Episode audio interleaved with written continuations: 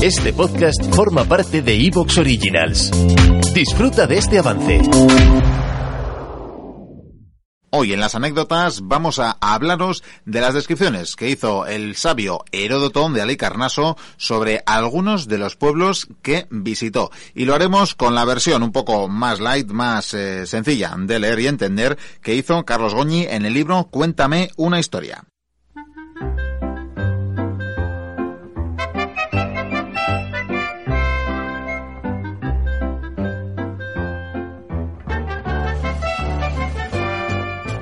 Por ejemplo, Javi, dinos qué nos contaba Heródoto de los lidios. Pues de los lidios dice que tienen leyes muy parecidas a las de los griegos, excepto en lo que se refiere a la costumbre de que las hijas se prostituyan para conseguir su dote. Cuando ya la tienen, buscan marido. Y sigue. Eh, los lidios fueron los primeros en acuñar moneda, en comerciar al por menor y en inventar juegos como los dardos, las tabas, la pelota y el chaquete. Según parece, durante el reinado de Atis eh, se produjo una gran carestía, entonces los juegos sirvieron de consuelo contra el hambre de esta manera. Para no pensar en la comida, de cada dos días se pasaban jugando uno entero y al día siguiente dejaban los juegos y tomaban alimento. Así vivieron 18 años, nada más y nada menos. Pues de los persas nos informa que hacían sacrificios al sol y a la luna, a la tierra, al agua y a los vientos, que no construyen estatuas ni altares y que celebran su cumpleaños por todo lo alto. Son muy aficionados al vino, beben mucho y después de beber suelen deliberar sobre negocios de gran importancia. Pero al día siguiente, en ayunas, discuten el negocio y si les parece bien, lo ejecutan. También lo vuelven a discutir cuando están bebidos. Si se encuentran en la calle y son de la misma clase, se besan en la boca. Si son de diferente condición, en la mejilla. Pero si la diferencia es muy grande, se hacen una reverencia postrándose de hinojos. Adoptan con facilidad las costumbres de otros pueblos y son polígamos. A sus hijos les enseñan tres cosas. A montar a caballo, a disparar el arco y a decir la verdad. Entre todas las deshonras, la peor es mentir y contraer deudas, pues necesariamente ha de ser mentiroso el que es deudor. Y ahora vamos con los babilonios y su, su percepción, bueno, y la percepción que Heródoto tenía de ellos. Parece ser que los babilonios eh, tienen la costumbre de reunir una vez al año a todas las doncellas en edad de casarse y las exponen para que los hombres las compren. Y sigue, entre ellos no hay médicos. Cuando uno está enfermo, lo sacan a la plaza y así todos los transeúntes le preguntan por su dolencia. Y si alguno ha padecido el mismo mal, le dice lo que le fue bien y le exhorta a que lo haga.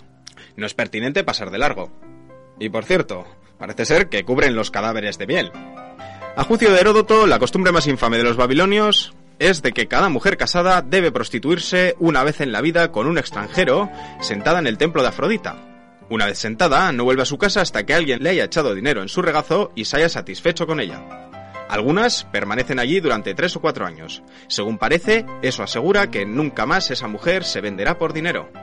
Respecto a los masajetas, el de Alicarnaso nos dice que cada uno se casa con su mujer, pero las gozan a discreción, pues no conocen el pudor.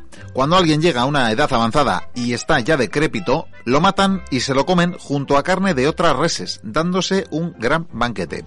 Para ellos es la forma más feliz de salir de este mundo.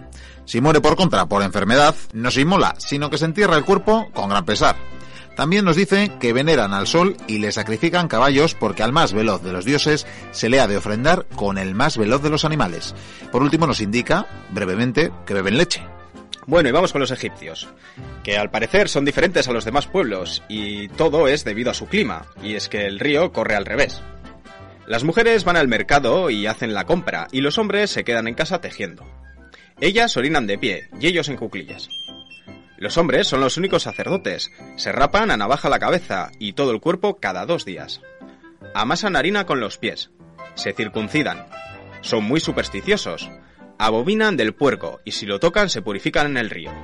Se inclinan profundamente al saludarse. Tienen un médico especialista en cada enfermedad y embalsaman a los muertos. Al parecer, fueron los primeros que dijeron que el alma era inmortal, la cual, al morir el cuerpo, tras recorrer durante 3.000 años toda la serie de vivientes, vuelve a entrar en un cuerpo humano. Durante los banquetes hacen circular por la estancia una momia de madera al tiempo que se dice, míralo y luego bebe y diviértete, pues cuando mueras serás como él. De los indios, dice Heródoto, hay numerosos pueblos que hablan lenguas diferentes entre ellos. Algunos son nómadas y comen carne cruda. Cuando un miembro de la tribu enferma, lo matan y se lo comen antes de que la enfermedad acabe con él. Otros no matan a ningún ser vivo y se alimentan tan solo de hierbas silvestres. Cuando enferman, se retiran a un despoblado y se dejan morir.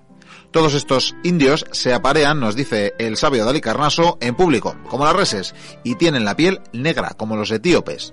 También, y por último, nos deja un dato muy curioso y difícilmente constatable, no creo que lo hiciera, dice que eyaculan semen negro. Por último tenemos a los trausos, que al parecer imitan en todo a los tracios aunque tienen costumbres particulares en cuanto al nacimiento y la muerte de los suyos. Al nacer un niño, todos los parientes se ponen alrededor del recién nacido y empiezan a pronunciar grandes lamentos, contando los muchos males que le esperan en el curso de su vida.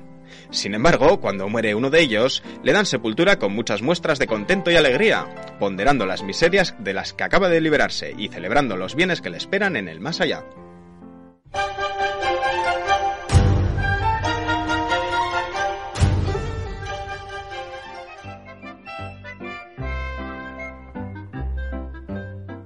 Buenas noches, aquí, aquí estamos dispuestos a decir las paridas que tanto nos gustan decir. Bueno, bueno, como que paridas, curiosidades que quedan mucho más fino. Eh, bueno, si tú lo dices, Vale. que son unas paridas del Son, 15. son paridas históricas, es- Sí. que es lo importante. y lo este gracioso programa. que es descubrirlas. Sí, Bueno, pues nada, nada. Empecemos, vamos con ellas ya. ¿Quién se atreve a empezar la andadura? Javi, como siempre, Venga, voy a, más tú, ¿no? voy a arrancar yo, que es larga y luego igual no me dejáis tiempo, ¿vale? Pues dale, dale.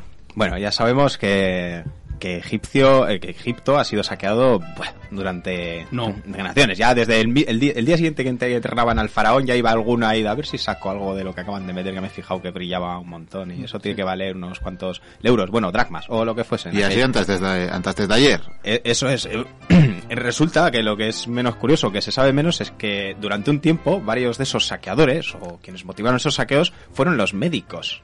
Oh, Esta gente tan digna y admirada, bueno, no en todas las épocas de la historia. Sí, pero el oro es el oro. Sí, el oro, pero esta gente no buscaba oro. El médico no, buscaba oro, no. ¿Qué, ¿Qué pasó en el Renacimiento? Pues que alguien extendió el rumor de que el polvo de huesos de momia, de los restos de una momia, era una medicina estupenda, una de las mejores boticas y que, bueno, era además era la panacea universal, era capaz de todo. curar de todo, eso es. Hay que decir que en esto tiene gran parte de culpa el médico Avicena, conocido y docto él, pero que, que en sus escritos llegó a defender pues que el polvo de momia era capaz de curar casi cualquier tipo de mal, desde Qué maravilla. La, la tos, la epilepsia, eh, hasta el envenenamiento. O sea, bueno, era como el elixir magnífico. Es más, Miquel está todo el día snifando trozos de Cleopatra. Es una cosa... Y que- os diré más, realmente el, Pero rum- eso es morbo. Sí. el rumor. ¿Te está gustando lo que escuchas? Este podcast forma parte de Evox Originals y puedes escucharlo completo y gratis desde la aplicación de Evox. Instálala desde tu store y suscríbete a él para no perderte ningún episodio.